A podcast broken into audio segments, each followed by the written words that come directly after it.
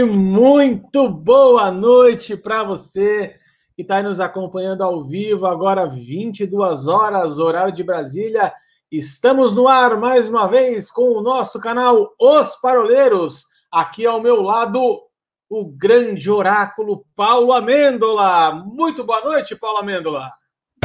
E aí, Arthur? Graça e paz, boa noite, tudo bem? Sentindo falta daquele jovem mente brilhante que mencionou para nós, e nós temos isso por escrito, que hoje ele estaria presente nesta tela. No entanto, até o presente momento, eu não percebi o cartão dele batido. Já não, deixo aqui a palavra de protesto. Vamos encaminhar aqui a nossa representação ao RH, aos nossos recursos humanos dos paroleiros, e vamos solicitar então, solicitar, então, uma advertência verbal para o nosso querido Mente Brilhante. Muito bem, hoje, então, aqui, Paulo Sérgio Amendo e eu, Arthur Balesteiro, no nosso canal Os Paroleiros. Nós vamos dar sequência ao nosso tema Advento, mês de dezembro é mês de Advento, hoje, dia 21. 21. 21, 22. 22, cara. Hoje é 22 de dezembro. Então, nós vamos começar a nossa parola de número 30. Número 30, nós vamos falar então sobre advento. Vamos, primeira semana, nós fizemos um, uma parola introdutória sobre o tema, o livro de Isaías, sobre o contexto histórico. Fizemos depois, na semana seguinte, sobre o maravilhoso conselheiro. Semana passada, nós falamos sobre o Deus forte. E hoje nós vamos entrar então no texto das Escrituras que falam a respeito do Pai da Eternidade.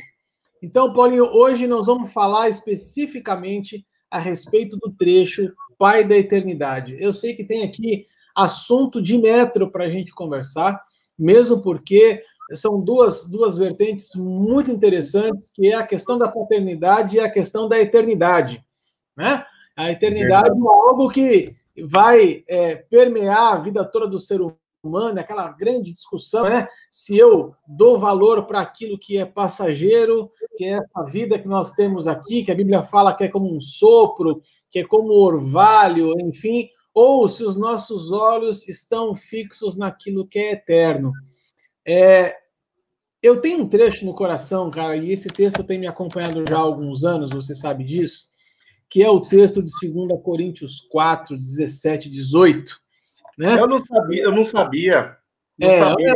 É, é, um texto que me acompanha desde 2011, na verdade, e aí eu, eu queria abrir né, a nossa roda de parola aqui, citando esse texto, porque ele fala muito ao meu coração. Então, o apóstolo Paulo vai falar assim: porque a nossa leve e momentânea tribulação produz para nós um eterno peso de glória acima de toda comparação. E eu não me atento nas coisas que se veem, mas nas coisas que não se veem, porque aquilo que vejo é passageiro, é temporal, mas as coisas que eu não vejo, estas sim são eternas. Fixamos os olhos, não se vê. Isaías estava lá 700 anos antes do nascimento de Cristo, apontando para alguém que ia nos mostrar aquilo que é eterno, Paulinho. Sim, sim, verdade. E, e olha que coisa tremenda, Arthur. Você abriu, né? Me permita sair do protocolo aqui um pouco. Você abriu falando claro. acerca de uma paternidade eterna, né? Eu acho que nesse termo pai, uh, que é inclusive, né, na própria Bíblia uh, inaugurado pelo próprio Cristo, né? O próprio Cristo é quem vai fazer esta relação é, de Deus com essa figura paternal, né? Ali na oração do Pai Nosso, na primeira é, aparição ministerial, na primeira atuação ministerial de Jesus, né? Jesus ele vai fazer essa essa menção chamando Deus uh, de Pai. Uh, e isso mais tarde, né, o próprio Jesus, na oração sacerdotal lá de João 17, fazendo menção ao Pai como um com ele, né? Então, trazendo para si também essa figura da paternidade. E mais tarde, o próprio apóstolo Paulo também escrevendo aos Coríntios, ali, agora eu não me lembro se na primeira ou na segunda carta, vou lembrar, uh, mas o próprio apóstolo Paulo, em algum determinado é, momento, ele vai falar para os coríntios acerca da necessidade dos coríntios uh, identificarem dentro dos aios que eles têm, dentro dos influenciadores que eles têm, isso é 1 Coríntios capítulo 4, a partir do versículo 14, tá? É, Paulo ele vai dizer, olha, no meio de tantos aios, é importante que vocês identifiquem o pai de vocês. E aí ele está falando já de um pai terreno, ele, na verdade, está se colocando à disposição como um pai. Então, no fundo, no fundo, essa perspectiva de uma paternidade que aponte para a eternidade, né? E a eternidade precisa também ficar bastante explicada é, para nós aqui, como você disse, eu creio que nós temos pano para manga aí, né? Temos pano para muita conversa aqui. Aliás, um dos nossos temas futuros, né? Paternidade.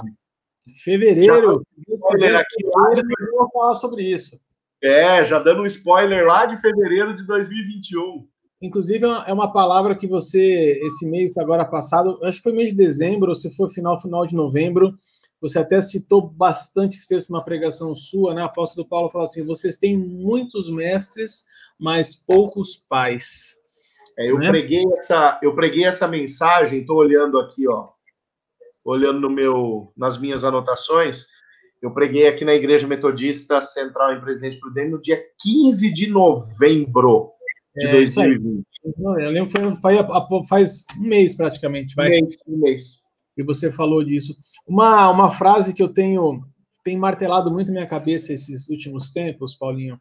Eu acabei até agora, nessa última semana passada, eu acabei me cadastrando num, numa plataforma online é, do Mevan, aqui de Itajaí, é, chamado Mevan Legacy. Né? Eu uhum. vi junto com a Priscila, é uma plataforma que está é, falando muito a respeito de paternidade e como você preparar os pais da, da próxima geração, né?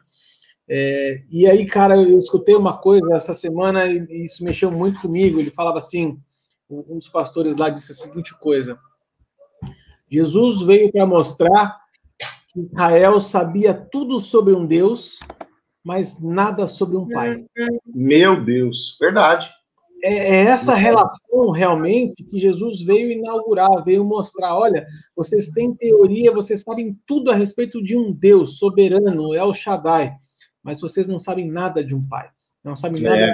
da de um pai com filho. E aí, uma coisa que eu acho muito bacana nessa questão de paternidade, e aí quando você falou que aponta, eu, eu achei que você fosse nessa direção, é, você acabou não indo, e assim, paternidade é, aquel, é aquele, é, não é aquela pessoa, né? Mas é aquele, aquele, aquele movimento que te aponta não para você mesmo, mas você te aponta para o Pai Celestial, né? Uhum. Paternidade é quando você aponta para Deus.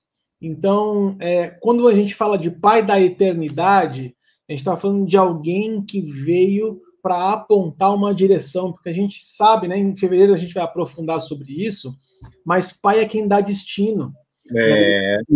Pai é quem é. aponta a direção, né? Enquanto quando a Bíblia fala a respeito de mãe, ela fala a respeito de emoções, a respeito de sentimentos, quando ela fala a respeito de pai, ela fala a respeito de propósito, ele fala a respeito de direção, né? Então a gente sabe, é, biblicamente falando, que é o pai que acaba dando direção para os filhos.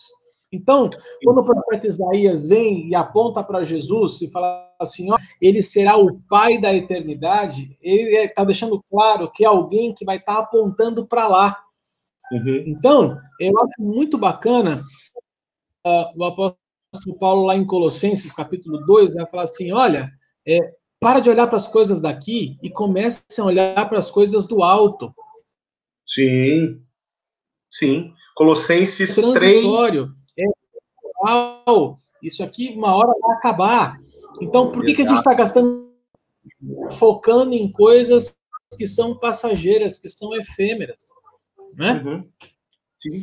É, Sim. Faz o seguinte, Paulinho, para a gente não fugir do nosso protocolo é, de, de, abertura, dá uma palhinha para a gente a respeito da palavra original lá do grego, aliás, do hebraico, né, é Antigo Testamento, é, de eternidade.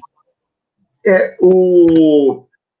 Eu ia colocar isso mesmo agora, Arthur, porque esse termo, é, de todos os termos que a gente estudou até agora, né, é, nós falamos do uh, maravilhoso conselheiro, nós falamos do Deus forte, e hoje nós vamos falar de Pai da Eternidade.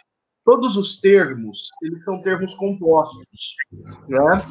Esse termo, uh, que na nossa língua portuguesa é traduzido para Pai da Eternidade, né? Na verdade, é, é, nas Bíblias tradicionais, na King James, é, os termos vão ser muito próximos a isso também, uh, nas tra traduções antigas, né, na própria Septuaginta, que é uma tradução é, muito respeitada nos estudos teológicos, né, a chamada tradução dos 70, ela vai trazer algo parecido com isso. Hoje, a Bíblia de Jerusalém, que tem uma tradução também bastante é, interessante, ela vai ter algo parecido com isso também. Mas esse termo na língua hebraica original é o único termo deste texto, deste versículo, que é um termo único, que é a palavra ad, né, em hebraico. E a palavra ad, em hebraico, ela significa é, é, qualquer coisa parecida com perpetuidade. Mas se a gente fosse avançar um pouco mais nesse mundo do, uh, da raiz da palavra, da etimologia dessa palavra, nós vamos pensar em algo que é antigo, presente e novíssimo, né? Então, nessa perspectiva exatamente do eterno, aquilo que era, aquilo que é e aquilo que há de vir, né? Aquela perspectiva que é reafirmada lá no Apocalipse quando o próprio Senhor Jesus é identificado dessa forma, o alfa, o ômega, aquele que era, aquele que é e aquele que há de vir. É que a ideia do alfa e ômega que já são letras né, do próprio alfabeto grego no Novo Testamento, é, é uma ideia complementar a este termo ad do hebraico, né? E a e quem sabe uma definição simplificada, afinal de contas, o que Deus quis dizer através da boca de Isaías quando ordena que Isaías profetize é, o libertador de Israel como Ad, como esse é, é, como este perpétuo, né? Aquele que é aquele que é eterno, aquele que era, aquele que é, aquele que há de vir. De maneira simplificada, uh, Isaías ele quis colocar, né? Deus quis colocar através da boca de Isaías que o, aquele que viria como libertador ele seria Senhor da eternidade, governante, aquele que governa a eternidade, né? Então a ideia daquele, a, a ideia desse, desse substantivo, né, desta, deste qualitativo acerca de Cristo, né, como um uh, governante da eternidade, é a ideia que precisa perdurar quando o assunto Pai da eternidade aparece. E aí cai muito naquilo que você colocou, Arthur, do pai como detentor da responsabilidade de determinar o destino do filho né? Porque afinal de contas, se nós se nós olharmos para o propósito de Deus estabelecido para a vida de todo aquele que crê em Cristo Jesus, este propósito é um propósito eterno. Então, nada mais justo do que o próprio Senhor Jesus, que identifica-se como a porta, né? E agora eu vou pensar nesse termo porta um pouco mais profundamente. É, é, é, é, é peculiar que caia sobre Jesus a responsabilidade de ser o Senhor, o governante desta eternidade. Ele identifica-se como a porta, e a porta, basicamente, para esta realidade. A realidade de nós vivermos ou deixarmos de viver em uma dimensão terrena, né? Naquilo que diz respeito aos 70, 80, 90 anos que nos são reservados nesta terra, e passarmos a viver em uma dimensão eterna, né? E passarmos a viver na dimensão eterna não diz apenas respeito ao momento posterior ao término da minha atuação nesta terra. Não, é viver a eternidade agora. Aquilo que você bem colocou, Filipe, é, Colossenses capítulo 3, nos versos de 1 a 3, quando a palavra fala para pensarmos nas coisas que são de cima e buscarmos as coisas que são de cima. O que, que a palavra está dizendo? Para nós trazermos o reino, trazermos os valores para agora. Na oração do Pai Nosso, Jesus ensina isso, né? Venha o teu reino, é algo a ser a ser vivenciado aqui e agora. Então, o que, que isso quer dizer? A vivência dos valores eternos desde já, né? Então, a adoção por este Pai da eternidade é algo presente. Não é algo que vai acontecer, é algo presente a partir do momento que eu creio. É uma, é uma mentalidade de eternidade dentro de um corpo temporário, né? Então, é, é assim, uma, eu costumo dizer o seguinte, eu costumo dizer o seguinte, fazendo uma, uma comparação assim bem simples. No Novo Testamento a gente tem afirmações de Jesus acerca do reino dos céus e afirmações de Jesus acerca do reino de Deus. O reino dos céus é futuro, é céu, né? O reino de Deus é presente. É uma condição, não é uma posição, né? Não é uma posição como o reino dos céus. O reino dos céus é uma geografia. O reino de Deus é uma condição, é algo presente, não é uma geografia. Não é um lugar, né? É uma condição, a condição de eu ser governado pelo Senhor, né? Isso é o Pai da eternidade, aquele que desde a eternidade tem um propósito para os seus filhos. Ele passa a determinar os seus propósitos hoje, ou a partir do momento que eu creio, para toda a eternidade. Então é de agora para sempre, né? Então é essa diferenciação de reino dos céus, reino de Deus que vai aparecer bastante no Novo Testamento, né? Esses dois termos que precisam ser discernidos dentro dessa, dessa profundidade. Sabe o que você estava falando aqui a respeito dessa questão de eternidade? Eu estava viajando aqui, cara, numa outra coisa que eu nem cheguei, na verdade, a colocar na nossa resenha, mas é algo que Deus trouxe no meu coração. Estava pensando na Hã? janta? Não, cara, um troço É muito louco, porque assim, quando eu estava falando de, de eternidade, é, eu estava me recordando aqui a respeito de uma de uma ministração que eu fiz para homens aqui em São José dos Pinhais a respeito de legado, né? É, existe uma diferença entre herança e legado, né? Herança é aquilo que você deixa para os filhos e legado é aquilo que você deixa nos seus filhos. É, e aí eu estava comentando com eles de que é, a gente foi, a gente aprendeu no começo, né? Que a vida cristã ela é, não é uma corrida de 100 metros rasos, mas ela é uma maratona. Ou seja, mais importante do que você começar bem é você terminar bem. Né? A palavra fala que aquele que perseverar até o final, esse ganharia a coroa, enfim. Como diz, o, como diz o pastor Danilo Figueira, lá de Ribeirão Preto, né? Tão importante quanto ter iniciativa é ter acabativa. e aí, e, e aí eu estava no meu pensamento aqui a respeito dessa questão, né? E aí, eu, na ocasião, eu falei, gente, a vida cristã ela não é nem 100 metros rasos e nem maratona. A vida cristã, na verdade, é uma corrida de revezamento, porque você recebe o bastão de alguém e você passa o bastão para a próxima geração. Ou seja, a palavra de Deus, a, a mensagem da cruz, a mensagem do reino, é algo que se perpetua de geração em geração. É algo para ser é, ministrado eternamente, algo para ser passado eternamente. E o grande desafio, Paulinho, quando a gente fala de homens, principalmente, que foi aquela ocasião, eu acho que o grande desafio da hombridade é nós transformarmos filhinhos em pais. Né? É, é, é a gente sair dessa realidade de filhinhos, né, que senta no, no, cadeirão e espera o papai preparar a comida e vem de colherinha na boca, né, para a gente se alimentar, e transformar essas pessoas de criancinhas para pais. E aí, quando a gente consegue fazer essa transição de uma coisa para outra, é quando a gente consegue trabalhar a, a, a perpetuidade, né? A, o continuismo, ou, ou trabalhar o legado, aquilo que você está fazendo, porque nós somos nada mais, nada menos do que uma ponte de gerações. Eu sou a ponte é. que conecta a geração do meu pai com a geração do meu filho. Eu é. sou o responsável por isso. E aí, quando eu tenho alguém que me aponta para esse, para essa eternidade, é, eu entendo por que, que a paternidade aqui, por que, que não podia ser simplesmente rei da eternidade, ou dono da eternidade, ou qualquer outra palavra que se referisse ao poder, né, ao governo, como você disse, e Isaías uhum. vem com a questão do pai, porque pai é exatamente Exato. isso, pai é o que reproduz, é aquilo que vai dar continuidade para a próxima, próxima geração.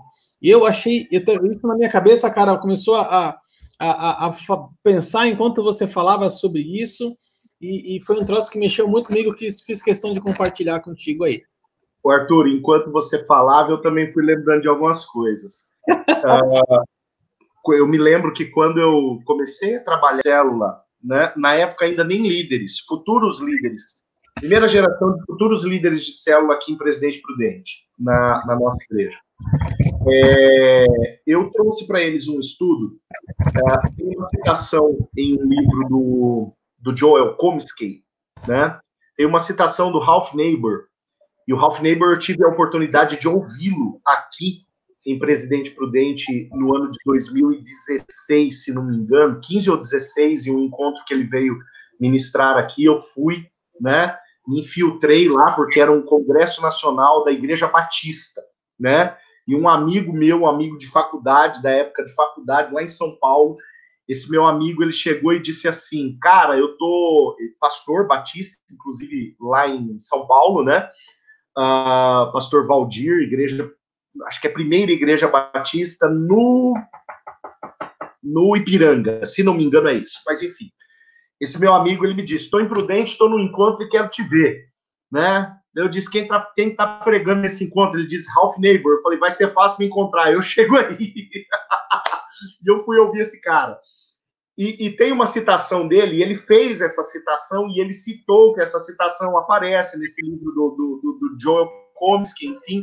E aí eu fui, uh, uh, eu peguei, eu até comprei esse livro para que eu tivesse acesso a essa citação completa ele vai fazer essa comparação sobre os filhinhos, os jovens e os pais, que são colocados ali, é, ali em 1 João. Começa com filhinhos, eu vos escrevo por causa disso, disso, disso. Jovens, eu vos escrevo por causa daquilo, daquilo, daquilo. Pais, eu vos escrevo por causa disso, disso, daquilo outro. Ele diz aqui não são, é, aqui a gente pode interpretar, né, como um recado de João, a garotadinha, como um recado aos jovens, um recado aos pais, ou a, ou a, recado, ou a um recado geracional, né? Em uma perspectiva de paternidade que a própria igreja precisa executar. Aí você me pergunta, aonde isso tem link? Aonde isso está ligado com Isaías 9:6? Vamos lá, vamos fazer esse link porque nada na Bíblia está desconectado. Todas as coisas apontam para Jesus. Nós estamos em um texto que aponta para Jesus e eu acabei de citar uma visão acerca do propósito de Jesus com a igreja nesta terra. Pois bem, lá em Isaías 9,6, se a gente continua a leitura do texto, nós vamos ver uh, informações é, acerca do, do, do governo que seria estabelecido pelo Senhor, né, posteriormente, dentro das, é, dentro das perspectivas que são contidas nessa promessa. Olha só, o texto fala, né? Cadê? Uh, versículo 7. Ele estenderá o seu governo, haverá paz sem fim sobre o trono de Davi, sobre o seu reino, para estabelecer e para afirmar com justiça e com juízo, desde agora e para sempre, o zelo do Senhor dos Exércitos para isso. Eu li numa nova Almeida atualizada, que é uma tradução, não é uma versão. Tá? E no final das contas, o que, que acontece? Essa afirmação uh, de Isaías, né? Essa afirmação do Senhor através da boca do profeta Isaías, eu faço muito questão de fazer essa menção, né, de que é algo falado pelo Senhor e transmitido pelo profeta. Ela, se mal compreendida, como de fato foi mal compreendida no seu lugar vivencial na época, ela vai apontar simplesmente para o fato de que aqui nós estamos debaixo de uma promessa de um rei, né? A figura do pai, ela contrasta com a figura do rei. Por quê? Porque o rei é aquele que, olha o versículo 7, o rei é aquele que estabelece e firma com justiça e com juízo. O texto bíblico já está colocando. Então, no imaginário judeu da época, uh, no imaginário deste povo na época, justiça e juízo tem toda a conotação bélica, inclusive dos versículos anteriores. Lá no versículo 5, tu, versículo 4, aliás, tu quebraste o jugo que pesava sobre eles, a vara que feria os ombros, o cetro opressor, como o dia da vitória dos midianitas. Aí vem o versículo 5, porque toda bota com que o guerreiro anda revolvida no tumulto da batalha, roupa revolvida de sangue, enfim. Quer dizer, a, a, visão aqui ela é muito bélica, ela é uma visão muito da guerra, é uma visão muito do, do é, é, é, da batalha, do embate, né? E no final das contas, no meio destas informações, vem informações nítidas, substantivos que são nítidos acerca de que este governo seria um governo totalmente diferente e que de fato enfrentaria todas essas realidades, né? Mas dentro de uma perspectiva totalmente diferente da, das perspectivas que esse povo já tinha visto durante todo o período de monarquia que eles já tinham experimentado, né? Então aqui quem sabe a palavra de todos esses atributos que a gente enxerga, né, em Isaías 9:6, aqui quem sabe a palavra que, de, que demanda maior peso sobre esta forma de governo que seria estabelecida é a palavra Pai. Justamente porque é uma palavra que vai dizer respeito a, um, a uma cadeia de valores que é distinta de tudo aquilo que esse povo experimentou até agora na monarquia, e uma cadeia de valores que não vai ser apenas atribuída a este rei ou a sua dinastia para qual o texto aponta, mas para uma dinastia muito mais estendida, né? Por quê? Porque Jesus, ele ensina a todos os seus discípulos chamarem o pai dele de pai da mesma forma, né?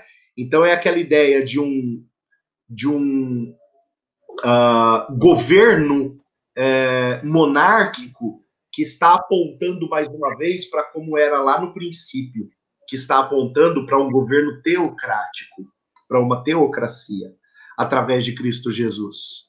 Existe uma grande queixa, essa queixa vai aparecer em Juízes 17, 18, 19, ela vai aparecer em 20, ela vai aparecer quatro vezes, que é a queixa de que Israel só se dava mal porque naquela época não tinha um rei.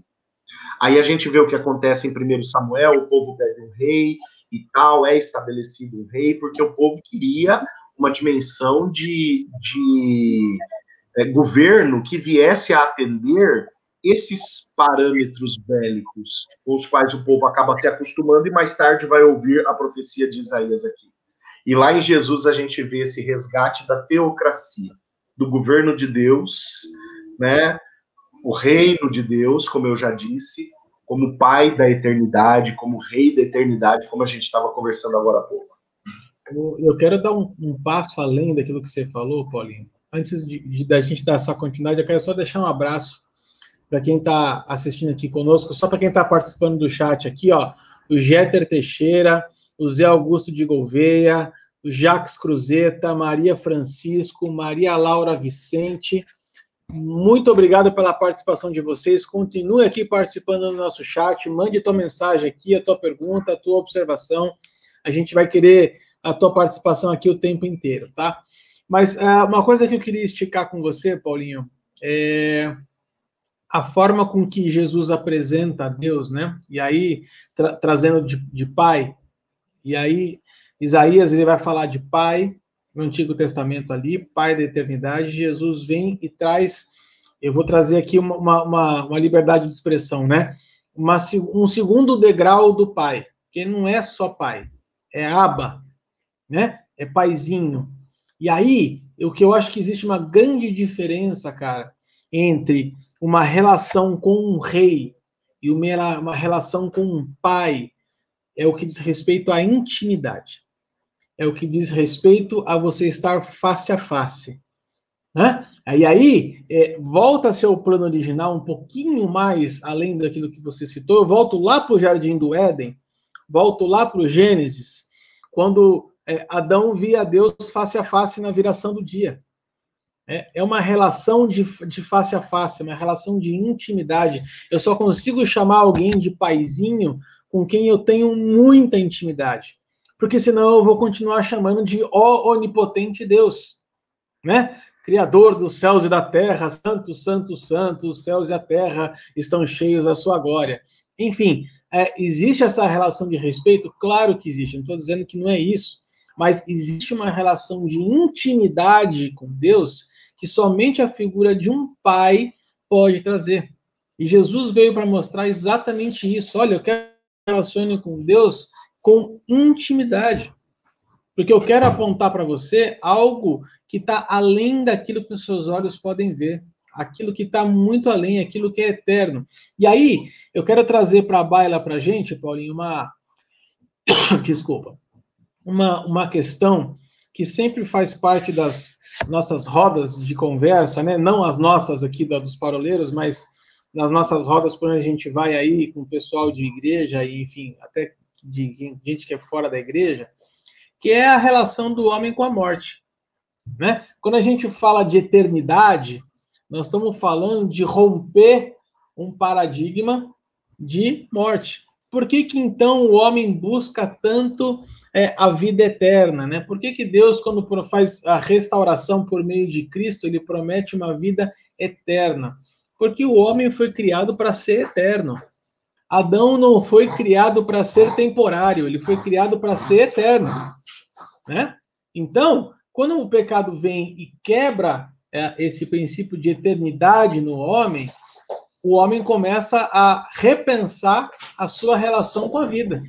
E aí eu falo assim, começa a, a, pensar que a vida é algo muito curto, que a vida é algo temporário. Então, por isso que hoje, nos tempos modernos, a gente vê muito a questão do vivo presente, vivo aqui, vivo agora, viva, é, Visa, né? Propaganda do cartão Visa, né? O importante é o aqui e o agora. A gente parou de pensar no que é eterno. A gente parou de pensar na, na relação nossa com Deus depois que esses 80, 90 anos que nós estamos aqui acaba. Né? Existe um, um livro uh, de um autor chamado John Bever, chamado Movidos pela Eternidade. Né? Esse livro é fantástico. Se você não leu, eu quero sugerir que você adquira esse livro. Chama Movidos pela Eternidade, do John Bever. Ele vai falar exatamente da relação é, do, da vida do homem com o eterno. Ou seja, tudo aquilo que a gente faz nesses 80, 90 anos aqui de vida que nós temos nessa terra vão refletir diretamente como nós vamos viver a eternidade com ele. Né? É, vai refletir diretamente como a gente vai viver a eternidade. E aí, existe uma, uma, uma confusão por parte das pessoas, da, pelo menos da maioria das pessoas com quem eu converso, Paulinho, existe uma diferença, uma, uma confusão muito grande entre você é, discutir aquilo que é temporário com o fato de eu ser peregrino. Não, eu sou peregrino nessa terra, mas eu não sou temporário, eu sou peregrino aqui, mas eu continuo sendo eterno porque o que eu vivo aqui vai refletir a minha vida lá na eternidade. Exato, eu acho que você definiu de uma forma tremenda. Eu estava até procurando o livro aqui, olhei aqui nas minhas prateleiras, mas ele não está nas minhas estantes tá aqui, ele está na minha estante lá. Eu achei que era um pernilongo passando aí. Não, eu estava procurando na, na, na, estante aqui, na estante aqui da minha escrivaninha e na outra estante que eu tenho aqui. Só que aqui eu tenho mais, aqui em casa eu tenho mais os livros da, da, da, da faculdade, né? Da, os livros acadêmicos. Esses meus livros de cunho mais devocional, eles estão lá no meu escritório da igreja, mas eu queria mostrar ele. Eu tenho mas, enfim, na, minha, na minha estante, enquanto você fala, eu estou pedindo aqui para pegar para mim. Ah, tá. Mas enfim, a eu acho que você deu uma deixa importantíssima, Arthur, é, quando você coloca, né, a questão da, da efemeridade, né, do quanto a vida aqui é perecível, é, o, o, o, nosso período é perecível, ah lá, fugiu.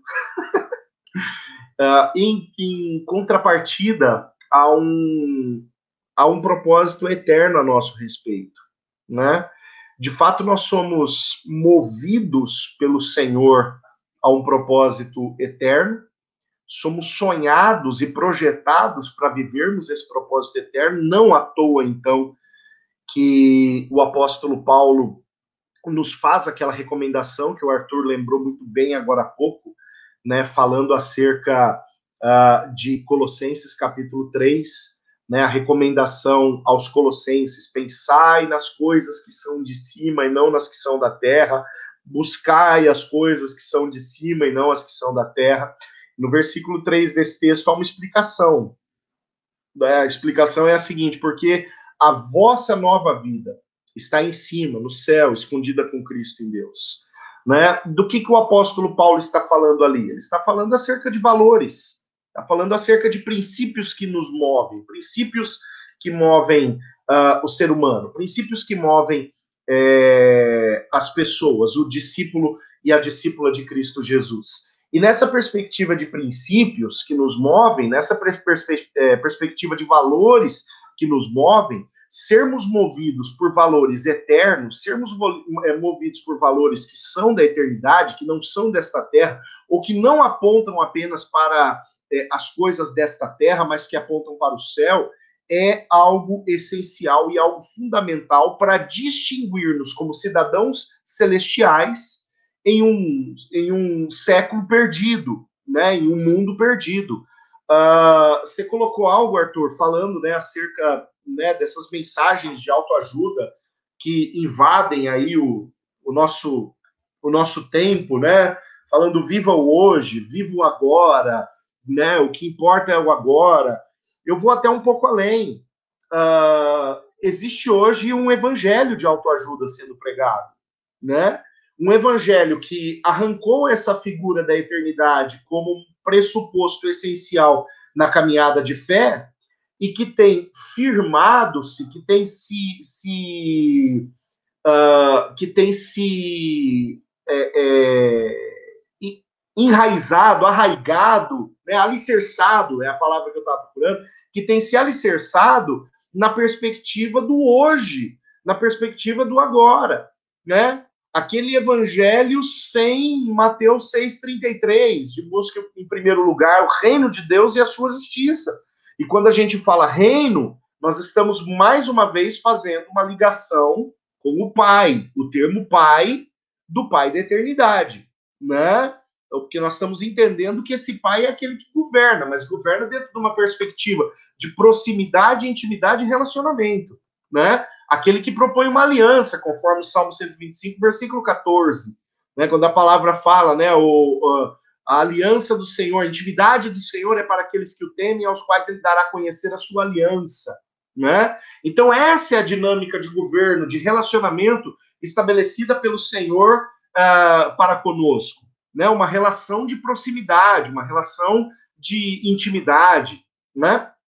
E nessa perspectiva de unidade, nessa perspectiva de intimidade, de proximidade estabelecida por, é, por Deus para conosco, uh, fica muito, muito, uh, uh, fica muito claro o quanto nós né, precisamos nos mover em cima de valores que são valores eternos, né, uma transferência de valores. Né? Então, isso, sem sombra de dúvidas, é um ponto que eu julgo um tanto quanto essencial. Agora, eu acho que dá para a gente pensar um pouco, Arthur, se você me permite, de profundidade. Né? Se de repente você. você vamos, vamos dá, dá uma sequência aí para eu entender para onde você quer ir, que a gente vai. Não, porque é o seguinte: uh, o termo ad do hebraico, quando ele pressupõe é, na sua, na sua definição é, original, né, algo sem fim, algo sem começo e algo sem fim, né, aquela ideia do alfa e do ômega lá do, do Apocalipse que eu coloquei, do termo grego, na verdade, a palavra ela está pressupondo para mim é, e para você acerca de algo que para o, o povo judeu monoteísta é muito comum, que é a ideia da memória, né? Quando se fala de um pai da eternidade, é a ideia de um Deus uh, que pressupõe que os seus filhos lembrem-se do que foi ensinado, apliquem o que foi ensinado e multipliquem o que foi ensinado. Essa ideia é uma ideia essencial. Lembrem-se diz respeito ao passado, apliquem diz respeito ao presente, multipliquem diz respeito a futuro, né? A memória é o exercício do foi, do é ou do está sendo e do será, né? E isso para o judeu tem um sentido muito forte, né? Por exemplo, quando a gente pensa no passado, o, o judeu ele é encorajado a trazer à sua memória tudo aquilo que lhe foi feito de bom pelo Senhor. Tanto que é muito comum, quando a gente vai ler o Pentateuco, é muito comum a gente ler um conjunto de leis e na conclusão desse conjunto de leis a gente ter um porquê, né? Um porquê explicativo. E o porquê é o seguinte: porque o Senhor teu Deus te tirou da terra do Egito, né? Então é o seguinte: por que, que esse Deus está legislando? Por que esse Deus está dando direção? Por que esse Deus está falando para mim para onde eu tenho que ir, né? E aí vem uma explicação, porque afinal de contas foi ele que te arrancou de uma condição de escravidão e te deu uma condição de liberdade. Né? Então essa ideia da memória, ela é executada de uma maneira assim muito constante, muito frequente dentro da, da perspectiva judaica. Né? Uh, Deuteronômio capítulo 6, por exemplo, é um texto que vai falar profundamente acerca da necessidade da memória, né? E de uma memória que deveria ser multiplicada para os filhos. Se a gente, é, os filhos e os filhos dos filhos, né, e, e por aí em diante. Se a gente avançar para o Novo Testamento, a gente vai chegar uh, na própria orientação de Jesus acerca da ceia, né? Quando Jesus, na última ceia, junto com seus discípulos, ele diz para os discípulos: sempre que vocês fizerem isso, façam em memória de mim, ou seja, se lembrem do que eu fiz com vocês. É a mesma explicação que a gente vai ver no Pentateuco, lá no passado, quando a lei era promulgada e como conclusão de um bloco de leis, comumente aparecia, porque o Senhor teu Deus te libertou, né? O Senhor teu Deus te tirou da terra do cativeiro, o Senhor teu Deus ele te deu uma terra. É a mesma coisa que vai acontecer com Jesus, né? Ou que Jesus vai estabelecer a partir do momento que ele é, é, orienta os seus discípulos acerca da ceia. Né? Se lembrem quem vocês eram e o que eu fiz com vocês. Né? Vocês saíram de uma condição de, de perdição, de uma condição de morte, né? e foram transpor, transportados para uma condição de vida. Né? Então, a memória pensando na eternidade como passado. Mas a eternidade não é só passado, ela é presente também. Né? A ideia, lá em, em, em Isaías 9, para aquele povo que recebe essa profecia de Isaías, era a ideia de uma libertação para agora, para o presente. Por quê? Porque Isaías ele está no meio de duas catástrofes para a nação de Israel. A catástrofe de 722 a.C., quando o Império do Norte, o Reino do Norte, cai inteirinho diante dos assírios, e a catástrofe de 597 a.C., quando o Reino do Sul cai diante dos babilônios né? Isaías ele está no meio dessas duas dessas duas quedas. Então, uma mensagem de esperança, falando acerca de um libertador, no meio desse ambiente catastrófico, ela é muito pre é, é, é, preciosa, ela é muito transformadora, né? Justamente porque para esse povo judeu, a ideia né, de uma de, uma, de um governo eterno, um governo teocrático, um governo invencível, que tem a possibilidade de vencer agora, de dar livramento agora, essa ideia é uma ideia que vai ser ajuntada com a ideia do Deus que livrou a nação no passado, né? Por quê? Porque toda essa dinâmica ela começa quando Deus promete uma terra e quando Deus é, livra a nação de Israel dos egípcios. Então, esse processo agora ele tem condições de repetição, né? Aí a gente vê esse processo sendo relembrado, trazido à memória no presente, de uma maneira presente, a esse povo é, através do profeta Isaías, lá no século VII a.C. E ali em Isaías 9,6 também, pensando em eternidade, Pai da eternidade, a gente tem uma mensagem para o futuro, né? Justamente porque uh, na condição na qual Cristo nasce, é uma condição caótica. Eu preguei nesse culto de Natal, preguei domingo agora, né, justamente sobre o fato de Jesus ter nascido em um tempo de crise, né? De Jesus ter sido a, a mensagem de esperança em um tempo de crise. Nada mais é contextual, né, dentro daquilo que nós estamos vivendo. Hoje no mundo a gente vive uma crise, né, dentro do que nós estamos vivendo, do que essa lembrança de que Jesus é uma esperança que não pode ser calada pela crise, né?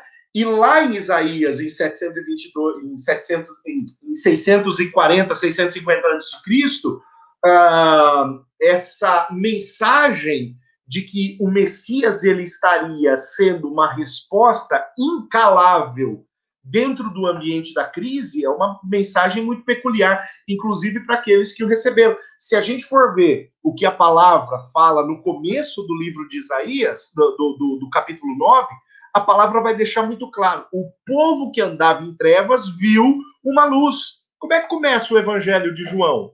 O evangelho de João ele começa com a mesma afirmação: a terra não estava legal, não. E aí, de repente, aparece no meio do povo a luz. Né? A luz aparece iluminando os homens. Né? Então, essa verdade da iluminação, essa verdade uh, de Cristo é, aparecendo, figurando, né? Isso já pensando no, na, na, na, na mensagem futura é, de Isaías, de Cristo vindo, né? Como uma perspectiva é, é, de levantar uma geração decadente, né? Uma geração que estava em uma condição terrível, desde 44 a.C., o Império Romano estabelecido, né? E o Império Romano ganhando territórios, ganhando territórios, né? Agora é, é, Israel não era mais de Israel, a religião era da religião, mas Israel não era de Israel. Israel era de Roma, né? O, o, o governo era de Roma, o governo era pagão, porque Roma tinha fortes tendências é, gregas, né? Os deuses do Olimpo, o paganismo puro, né? E esse paganismo como um peso de governo sobre sobre esta nação. Então toda essa perspectiva né, vai trazer para nós o entendimento seguinte. Quando nós olhamos para o passado, agora vamos lá, nós estamos na época de Isaías, quando Isaías promulga essa palavra. Olhando para o passado, o que é lembrado para o povo? Deus governou e libertou lá. Olhando para o presente, e esse presente, obviamente, demoraria alguns anos. Esse presente, ele se reestabeleceria ainda dentro do livro do profeta Isaías, ali no capítulo 40, 45, a gente vai ver quando o Império Persa ele começa a se tornar um libertador para a nação de Israel. Mas isso é 70 anos depois, quase 80, uh, é, quase 100 anos depois, aliás, de quando esta palavra aqui é escrita, essencialmente, né? E isso pelos discípulos de Isaías que vão continuar o seu livro a partir do versículo do, do capítulo 39. Mas no final das contas, no passado, Deus libertou. No presente, na verdade, um pouquinho futuro aqui, Deus liberta. No futuro, lá em Cristo, Deus liberta. Essa mensagem, né, de Isaías 9:6 perdurando no decurso dos séculos, ela vai deixar algo muito claro para nós. Lá em Deuteronômio 32, 39, é um versículo que eu amo muito, e esse versículo ele faz parte da minha vida né? E a partir de 2013, um ano que para mim foi muito trágico, a partir de 2013 esse, esse versículo ele passou a ser é, uma chave para o entendimento de muitas coisas. Deus diz o seguinte, Deuteronômio 32, 39. Vede agora que eu sou eu somente, não há outro Deus além de mim. Eu firo, eu saro, eu dou a vida, eu tiro a vida, e não há quem possa livrar alguém das minhas mãos.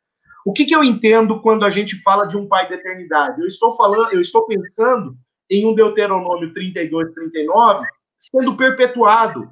Esse versículo ele não teve um prazo de validade. Esta verdade acerca de Deus, né? Deus sempre, Deus de eternidade a eternidade, Deus que sempre fere e sempre sara, Deus que sempre dá vida e sempre tira a vida, Deus do qual ninguém pode tirar alguém das mãos dele por toda a eternidade esse versículo não tem prazo de validade. Esta condição de governo do Senhor não tem, é, não tem prazo de validade. Então, quando a gente fala de um Pai da eternidade, nós estamos falando de um Deus poderoso, que foi poderoso, que é poderoso, que será poderoso. E isso em todos os ciclos da palavra de Deus a gente pode ver de maneira muito perceptível, né? A, a, a a, a, atuação poderosa de Deus no decorrer de todos os tempos, sendo ele o rei, o governante supremo, aquele que tem nas suas mãos o comando, o domínio, o controle de todas as coisas de eternidade a eternidade. Teve, tem e terá. Uau, meu Deus do céu, tinha que pagar outro ingresso para começar tudo de novo. Falei demais, desculpa. É, maravilhoso, eu nem quis te interromper, porque eu sei que isso aqui é conhecimento purinho, cara, e eu aprendo demais com isso também. É, a gente pode, eu, eu, eu, nem queria assim esticar mais muito a conversa, acho que a gente pode, é, indo para os nossos finalmente, pode, estamos aqui já com 50 minutos de, de, de parola, mas é, eu pensei em algumas coisas. Oi? O tempo voa. O tempo voa. Sim, é porque o Sim não está aqui, cara, o negócio flui, né? Então, o problema é, é que toda hora ali, né, cara, jogando um contra o outro, aquelas coisas lá. Gente... Causando treta aos irmãos. É, é, é, é, o nosso querido carequinha de esquerda. É... então, assim, é, até aqui eu vejo a gente construindo algo fantástico, algo lindo realmente, Paulinho. É, que, que, que eu quero trazer aqui para a gente amarrar essa nossa conversa aqui e já dar um gostinho para a semana que vem, né? Até aqui, gente, nós estamos falando de um rei, um menino que veio para quebrar muitos diversos paradigmas a respeito do que é ser rei. Alguém que está buscando intimidade a ponto de você chamá-lo de pai. Mas olha que coisa interessante. Ele é um rei, pai, irmão. Ele é um rei, pai, irmão sábio, extremamente sábio, a ponto de ser um maravilhoso conselheiro. Ele é alguém forte, é alguém poderoso e é alguém eterno.